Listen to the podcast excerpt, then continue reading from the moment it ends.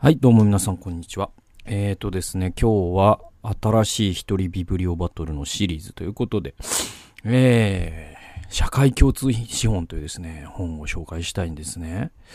あのですね、これは、ちょっと知ってる、知る人ぞ知る本で、宇沢、えーふえー、博文さん、宇沢博文さんというですね、えー人が書いた本です。2000年に岩波新書から出てるんですよ。であのこの伊沢宇沢博文さんという人はもう何ていうのかなまあ知る本当にあの知る人ぞ知るなんつうのかなだからその学者で言うとさその岡清とかすごいじゃないですか数学のね。えーでその日本人でその学者でねそのもちろんこの人はすごいよね湯川秀樹とかねえっと、あと北里なんさんとかね、えーすごい人、まあ、今だったらもう絶対ノーベル賞だねって言われてたりとかね。その北里さんとか、えーすごい学者って日本人ずっと輩出してきてるんだけど多分その中でも本当にまさにその無冠の一番すごい人は多分宇沢博が、えー博文なんですよ。あのそうそうそうそう。だからその賞みたいなものから無縁だったゆえに知ってる人はあ実はそのその界隈の人はもちろん知ってるけど一般マスまでは伝わってないんだけど実は最もすごい日本人の学者みたいなものをなんかね あの10人じゃあねその戦後で選べっつったらもう絶対入るんですよこの人。で、まあ、似たような人にあの志村さんという数学者もいたりとかこの人はだからあのフェルマーの問題を解くのに多分一番大きな貢献をした人なんで、えーそうそうそう。ででねでねその宇沢博文さんはだからその経済学の分野ではもう知らない人はいなくてでもうねあのノーベル経済学賞を取ってないのが意味がわからないぐらい功績があるんです。で、ちなみにあのね、ケネス・アローとか、他にもね、スティグリッツとかもそうだな。うん。で、とにかくね、彼のね、教え子はもう、えー軒並みノーベル経済学賞受賞者だらけなんですよ。で、もう彼ら、彼の教え子だったりとか、あとはその、えっ、と、シカゴ学派の、えっ、と、ミルトン・フリードマンとか、ね、えーそういった人たちもやっぱり彼のその凄さというかまあまあ本当に同じ時代の人でミルトン・フリードマンとかと。で本当にこう第一線でまさにフリードマンと宇沢みたいな時期もあるぐらい、えーとにかくもう本当に経済学のその主流派経済学の第一線でこれだけ活躍した日本人は後にも先にも彼しかいないという。ちょっとその異能の人なんですよこの人。でまあ調べれば調べるほど面白いんですけどであのこの人ね鳥取県出身でね。でまああのノーベル経済学賞を受賞した日本人は一人もいないです。歴代、えーノーベル経済学賞を受賞したアジア人は、え2人いるでいいと思います、え1人がアマルティア船インドですね、えーもう一人がえっとえっとあの人。ごめんなさい、忘れました。あの、グラムシ銀行の人。えっと、えっと、マイクロファイナンスとかね、やった人。あの人も確かもらってますよね。バン、バングラのなのかな？ちょっとごめんなさい。ま、間違ってたらごめんなさい。ちょっと、はい、記憶曖昧なままま喋り始めて、申し訳ないんですけど。はい。で、グラミン銀行か。グラミン銀行のね、人ね。うん。で、えっと、とにかくその、まあ、アマルティア船がアジア人で初めてですねノーベル経済学賞を取ったっていうのはもうエポックメイティンメイキングだったんですけどじゃあ次は日本人だっていう時にもう宇沢さんはずっと候補には上がり続けてたんだけど結果的には取らなかった。で、えっと、で、取らなかったのがむしろ不思議と、まさにそのアメリカの経済学者たちが口を揃えて言ってるんですよ。でね、えっと、まあ、ちょっと余談をお話ししますと、まあ、僕のその弟えホームページとかにも出てるから別に公開情報なんでなんていうのかな。個人的な話とをなんか暴露するかじゃないですよ。この普通に一つ葉で一橋大学のホームページに出てる、僕の弟陣内亮は、えー、一橋大学の准教授で、マクロ経済学者で、えー、で、お師匠さんがいて、で、お師匠さんは、あまあその、プリンストン時代のお師匠さんはもうノーベル経済学賞を取ってるんですけど、えー、日本時代からのずっとお世話になっている、えー、お師匠さんがいて、で、えっと、その人は、えっとね、えー、おそらく日本人でもし最初にけ、えノーベル経済学賞を取るとしたらその人だと言われている。で、えっと、その人は、えっと、清滝先生と言います。で、清滝先生は今、プリンストンに席を置いてて、で、僕の弟は今も未だにね、信仰があって、えー、可愛がってもらってる。えー、だからノ、ノーベル経済学賞の、その、発表の時期になると、結構弟に NHK から電話で、あの、NHK の駐車場で待機しててもらえますかって言われるらしいんですよ。つまり、インタビューをね、その、教え子として日本にいるのが彼なんで、えっ、と、その先生ね、師匠が取りましたけど、みたいな。だけど、なんかそれってなんかいなきゃダメですか？みたいな感じでうちの弟が言って、うん、どうですかね？みたいな。で、それでなんか報酬で、報酬とかどうなってるんですか？僕の時間を拘束するわけですよね？みたいな。だからその NHK としては、その出してやってるっていうのがあるから、そんな感じらしいんですけど、えでもなんかその全然フェアではないので、すいません、断りますつって言ってたらもう連絡来なくなったとか言ってたけど、今はどうかわかんないけど。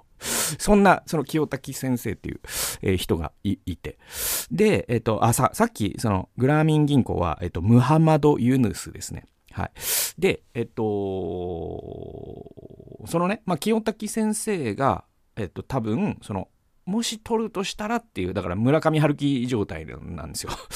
で、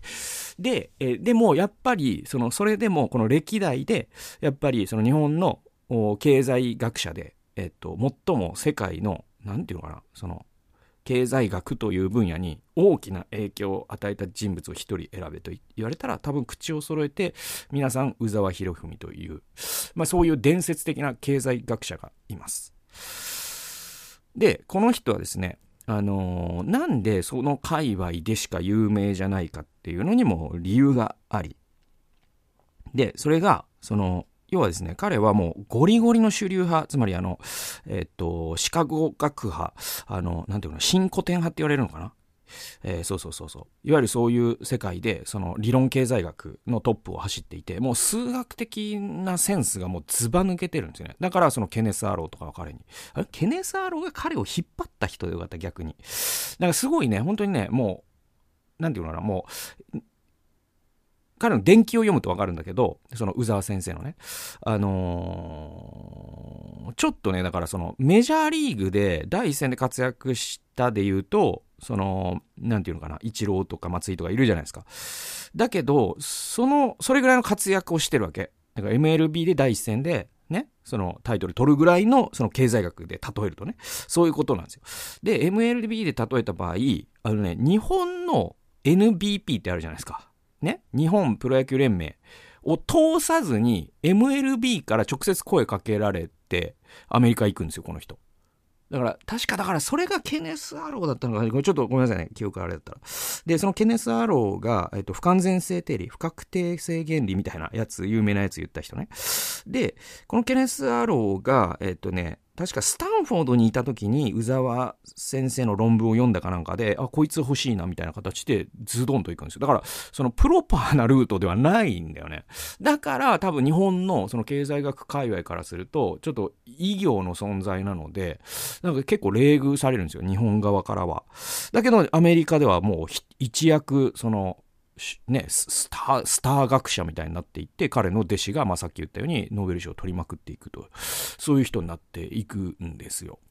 で、僕は、ちょっと前置き長くなるんだけど、申し訳ないね。えっと、僕はこの宇沢博文さん、2つのルートから名前を聞いてて、で、この本を読んだのが2020年なんですが、えっとね、多分知ったのは5年前ぐらいで、それがやっぱりそのうちの弟からなんですよ。ね。で、うちの弟と僕の義理の兄ですね。この二人が、えっと、東大つながりで、で、その三人で飲むみたいな機会があるときに、結構二人で宇沢先生すごいっすよね、みたいな話をしてて。っていうのが、うちの義理の兄は鳥取出身で東大に在籍していた。で、同じような時期なんですよ、うちの弟とね。で、えっと、で、うちの弟は、そのまさにその、ね、えっと、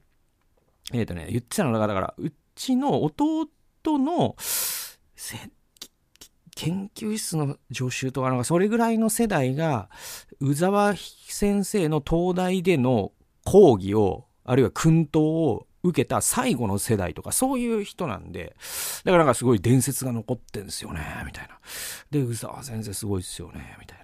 えー、そういう話をしてて、そんな方がいるんだって知ってて、で、それは聞いてたんだけど、僕がなんでこの本を最終的に手に取るようになり、そして宇沢先生の評伝みたいなものを読んでいくかというと、えっと、それがビデオニュースなんですよ。あの、僕が今もう月額550円課金して見てるね、神保哲夫さんと宮台真司さんが中心でやってらっしゃる、えっと、独立メディアあるじゃないですか。で、あれのね、僕がまだ課金する前に、5金ってやつで、宇沢博文さんが出演している回を振り返る回っていうのがあって、それが多分ね、宇沢先生が亡くなった記念とかなのか、あ、いや違うな。ビデオニュース1000回記念の特別企画で、何、十何年前に宇沢先生来ていただきましたよね、みたいなので、その時の4対3のね、画面比が4対3のちょっと映像も、ちょっと古い宇沢先生が喋ってる映像を見て、あ、これが弟が言ってたこの先生か、なんつって。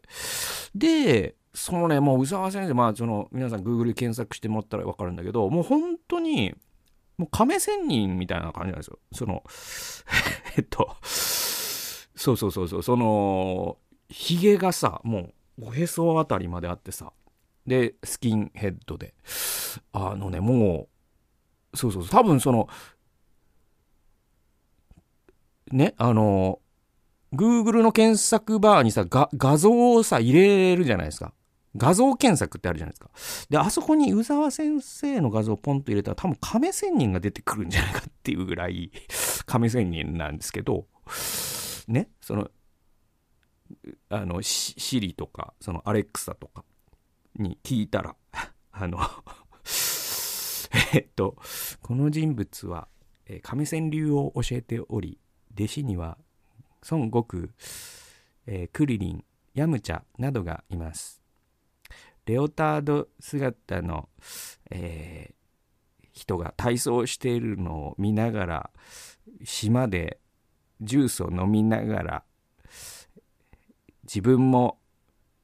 エアロビをして鼻血を出しているちょっとスケベなところもあります。みたいな。みたいな多分チャット GPT は言うと思うんです。その、ね、宇沢先生。でも正確にはもう世界最高峰の経済学者だという。そういうですね、人なんですよ。今のくだりいらなかったな。で、で、あのー、ビデオニュースで見てね。で、その解説するわけですよ。宮台さん、神保さんが、宇沢先生ってやっぱすごかったですよね、なんていう。で、今僕が言ったようなことの後に、その、要はその経済学者時期の宇沢先生と、宇沢先生人生が何、何個かに分かれてて、要はアメリカで第一線でやってた時期に突然電撃引退するんですよ。いやもう、あの、経済学というものに失望し、そして彼は、まあ、日本に戻ってきて多分ずっと東大名誉教授とかになるんじゃないかな。でね、確かに僕、西東京市に住んでたんですよ。でね、すっごい変わり者で、彼は走って東大まで行ってたらしいです、毎朝。やばいでしょやばい人なんですよ。やばいというか、その変わり者というか。で、そういう人で。で、その時期にじゃあ彼が何をしていたかというと、えっ、とね、主にね、えっ、と、二つの功績があるんですね。その、要はその第一線の経済学者の時は、本当に理論経済学のもう、数学のもう頭脳の格闘技みたいなことをずっとやってたんですけど、そっから退いて、それに失望してね。で、退いて何をしてたかというと、二つのことを主にしてたってことなんですよ。一つはね、あの成田空港の建設反対です。はい。で、この運動に加わっていくんですね。で、これ社会運動として彼は実践していきます。で、もう一つが、えっとね、自動車の社会的コストっていう、これはね、多分ね、もうあの、論文書いてた時から言い始めてたらしいんだけど、その自動車というものが、えっと、経済学的におかしいってことを言い続けるんですよ。ね。だからじゃ、自動車の社会的コストがもしかしたら、え、ー、と、宇沢先生の代名詞の一つ何か選べと言われたら、自動車の社会的コストか、あるいはこの本のタイトルである社会共通資本ってやつなんですよ。で、え、ー、と、自動車の社会的コストってね、何かっていうと、えっと、要は、その、うん、新古典派のね、経済理論によると、自動車というものを経済学的に捉えるとですね、その私企業が自動車を販売し、それを消費者が買い、っていう、いわゆるそのマーチャンダイス、えっ、と、商品経済っていうのかな、商品取引経済っていうのかな、で、下請けがいてとかっていう。で、そういう構造になっているんだが、実は、その、その中に見落とされているファクターがあると。それが自動車が社会に与えているコストだっていうんですよ。で、それは、交通事故という形もそうだし、排気ガスという形もそうだし、景観がね、えっ、ー、と、じ、ね、道を作ることによって景観が、えー、汚くなるってこともそうだし。で、そういったも、ね、コストを外部化することによって、この自動車という経済学が、えー、成り立っている。じゃあ、この外部化されたもので割を食うものは何か。それが社会共通資本だって言ったんですね。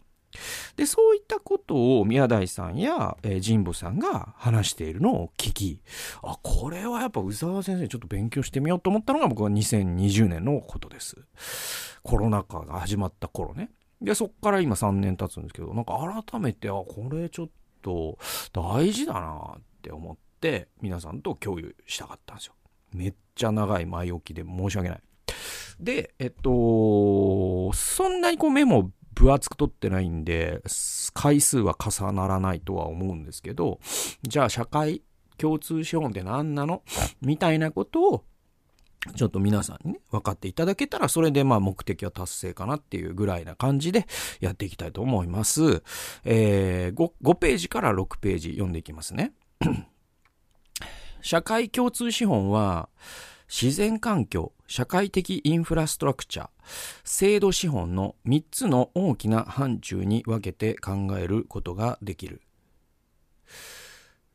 自然環境は大気、水、森林、河川、古礁、ね、えっ、ー、と、湖や沼ね、うん、えー、海洋、沿岸湿地帯、土壌などである。社会インフラストラクチャーは道路、交通機関、上下水道、電気、ガスなど普通社会資本と呼ばれているも呼ばれているものである。なお、社会資本というとき、その土木工学的側面が強調されすぎているので、ここではあえて社会インフラストラクチャーということにしたい。制度資本は教育、医療、金融、司法、行政などの制度を広い意味での資本と考えようとするものであると。で、中略して、人間が人間らしい生活を営むために、重要な役割を果たすもので、決して市場的な基準によって支配されてはならないし、つまりマーケットの論理に回収されちゃダメなものなんですよ。また、官僚的基準によって管理されてもならない。ね？これ、これがまあ、宇沢先生の文章なんですけど、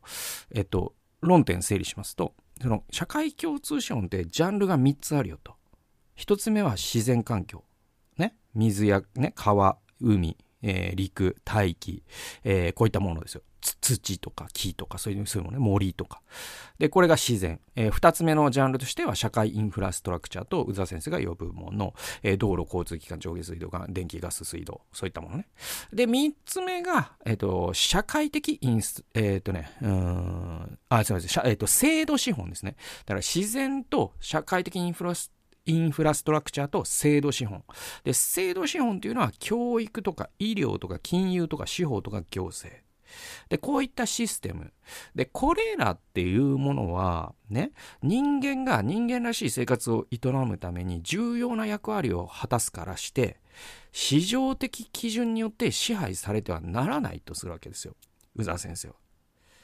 つまり、マーケットの論理に回収されちゃダメなんです。自然環境に関しては。あるいは、その電気、ガス、水道、道路に関しては、マーケットの論理に回収されちゃダメなんです。で、行政、教育、医療、金融、これらもマーケットの論理に回収されちゃダメなんですよ。で、この感覚が多分、その新古典派が行き過ぎたミルトン・フリードマンとか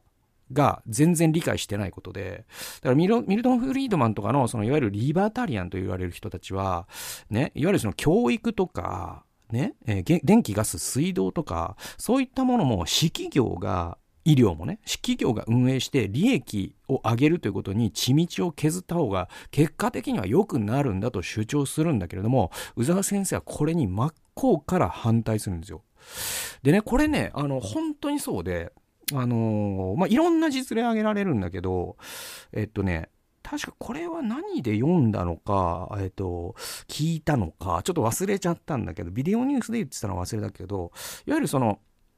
えっと、本当にそのリバタリアン的な価値観をまさに真に受けて、えっとね、その水道とかを民営化した、えところってですね、世界にいくつかあります。もちろんアメリカの自治体にもあるし、あるいは南米でも結構あるんですって。でね、結局、それらの自治体って何年かそれやるんだけど、公的、あの、パブリックに戻すんですよ。プライ、一回プライベタイズ、民営化したものをパブリックに戻したんです。それはなぜか、プライベタイズするとですね、民間企業ってですね、コストカットしますよね。で、コストカットの結果、ね、大規模な、いわゆるそのジアルジアというものが水道水に混ざるということが起きたりとか、あるいはダムのその管理がずさんになり、要は利益を出すってことはコストをカットすることじゃないですか。行政はこんな無駄なことをしていたのかとかって言って、えー、そうやってダムの管理をおろそかにした結果、えー、化学物質がそのね、水道水に混じって健康被害が出たりとかして、あ、やっぱもう一回パブリックに戻さなきゃダメだねということが世界各地で起きた。だから、宇沢先生が正しかったことが証明されていくんですよ。ね？で、で、もう一個が、官僚的基準によっても管理されてはならない。だからこれは、そのパブリックにすればうまくいくっていう楽観論への牽制なんですよ。で、市場に任せれば、要は市場が万能だっていうのも絶対支持できないし、パブリックが万能だっていうのも支持できないんですよ。じゃあ、パブリックが万能だということを支持しないという意味は何かというと、社会主義は違うってことです。えっとね、要は官僚的基準によって管理されてはならないと、ここで宇沢先生が言ってる意味は何かというと、要はその官僚支配って、えー、英語で言うと、えっ、ー、とね、えー、ビュロクラシーって言うんですよね。うん。で、ビュロクラシーっていうものが何かというと、いわゆるその、えっ、と、官僚無ビュー主義みたいなやつで、そのソ連のご、え、計画経済とか、今の人がどれぐらい知ってるかわかんないけど、こういう言葉を。いわゆるその、まあ、えっ、と、中央で統制、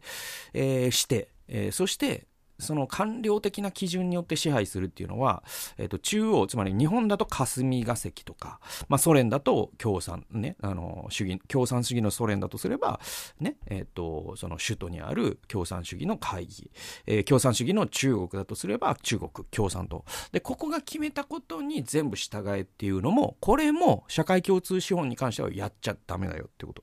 じゃあ、プライ、それはプライベタイズするって意味ですね。これは違うんですよ。プライベタイズするとおかしくなる。さっき言ったように。ね？なぜなら人にとって絶対必要だから。で、医療もどんどんどんどんプライベタイズしたら何が起こるかというと、まあ皆さん、容易にね、えっ、ー、と、想像できると思うんですけど、まあコロナ禍で結構明確になったけど、究極に医療をプライベタイズすると何が起こるかというと、あの、命のトリアージが必ず起きます。はい。つまり、金持ちの命の方が貧乏人の命よりも重いという状況がどんどん露骨になるはずです。それがプライベタイズの意味だから。だけど医療をある程度はパブリックが担ってるわけですよね。で、それはその医療制度という意味においても、ね、えっ、ー、と、公的な医療機関が日本にはたくさんあるということに、この2つの意味において、パブリックな、えー、意味が医療に付加されている。教育もしかりですよね。教育も完全にプライベタイズしたら何が起こるか。こんなことをしてる国は多分今は僕の知る限りない、えー、っていうのはそのアメリカですらパブリックな領域に、えー、教育は、えーねえー、教育のパブリックな領域がたくさんあるから。で、全部を私企業が多分やったらどうなるんだろうな。もしかしたらだからトヨタが運営する、え、学校みたいなものはそのトヨタにふさわしい人材にしていくとかそういうことになるんじゃない？つまり人間が人間を作るというのが企業に都合のいい人間を作り続けるということになり多分人格形成というものはすごくいびつなものになるでしょうね。えーえー、なんで、まあ皆さん、それは想像できると思うんですよ。で、えー、っと、そのように、その、企業の論理に回収するというのは全然間違ってる。だからといって官僚基準によって管理されてはならない。でも、現に官僚っていうか、そのパブリックな領域があるじゃないかというかもしれないが、この、ここで言ってる意味は何かというと、あの、民主主義を機能させることの大切さなんですね。えっと、日本のね、まあ日本でもその民主主義国、どの国でもいいんだけど、民主主義国って、その、えっと、パブリックな領域ってですね、いわゆる司法、立法、行政があるじゃないですか。で、行政って、まあこれマックス・ベーバーのじゃんけんっていうのがあるんだけど、えっとね、司法、立法、行政、えー、えっ、と、ごめんなさい。えっ、とね、司法、立法、行政っていうのは三権分立じゃないですか。で、マックス・ベーバーのじゃんけんは、えっ、とね、えっ、と、こう役人、公務員と政治家と、えっ、と、市民。このシティズンですね。この3社のじゃんけんを言ってるんです。で、マックス・ベーバーはこう言うんですよ。えっと、政治家は、ね、役人には勝つが、市民には負ける。つまり、市民が声を上げたら政治家はビビる。だけど、政治家は役人の人事権を握ったりできるから、役人を統制できるんですよ。で、役人は、えー、っと、市民に対して強いんです。まあ、警察と市民の関係を考えればそうですよね。だけど、えっと、政治家には弱いんです。さっき言ったように。じゃあ、えっと、えっと、ん？で、市民は、えっと、役人には負けるが、政治家には勝つんです。こういう、そのグーチョピキパーじゃんけんみたいな形になってて、この3社がうまく回ることが、その民主主義の基盤だっていうのが、マックス・ベーバーの考え方なんですよ。で、これで言うと、実はその、えっと、パブリックな領域っていうのは、それは、えっと、なんだろう、公立の学校とかね、えー、司法とかですね、医療とかですね、行政、えこういったものを考えてもらうと分かるんですよ。電気、ガス、水道もそうですよ。反パブリックじゃないですか、ああいうのは。で、ガスね。えっと、水道は完全にパブリックなんですよね、日本ではね。で、このパブリックな領域っていうのは、えっと、政治家というものを介在させることで、シビル、つまり、えっと、市民がちゃんと監視している。これはシビリアンコントロールって言うんですけど、これが機能している限りは、いか、えっと、パブリックな領域が担っているものも、官僚の論理には回収されないんです。なぜなら市民がちゃんと監視してるから。変なことしたら市民が文句言えるから。マスコミが摘発するから。で、これが機能不全になると官僚的基準によって管理されるようになる。で、だからこそ中国とかでは、えー、なんだろう、パブリックな領域が官僚基準によって管理されてしまっているわけです。実際ね。えー、市民による統制が効かないから。政治家に対して市民は何も言えないから。で、マスコミも機能してないから。ね。だから、宇沢先生は、なんていうの、リバタリアンも牽制しつつ、共産主義も牽制してるんですよ。で、こ、のようにして何を大切にするかというと、究極的にはこの社会共通資本というものを守らなければいけないって考える。これが宇沢先生の理論です。ね。えっ、ー、と、マネーの暴力に吹き飛ばされてもいけないし、官僚の暴力に吹き飛ばされてもいけない。なぜなら人類みんなにとって必要なもの。これが社会共通資本だからだよっていうのが、まあ結論めいたことに最初になるんですけど、そういうことを宇沢先生は、これ、えー、論じている。この本でね。ということで、えー、第1回ちょっと短いですけど、えー、ここまでにしたいと思います。第2回に続いていきます。え、最後まで聞いてくださってありがとうございました。それではまた次回の動画及び音源でお会いしましょう。さよなら。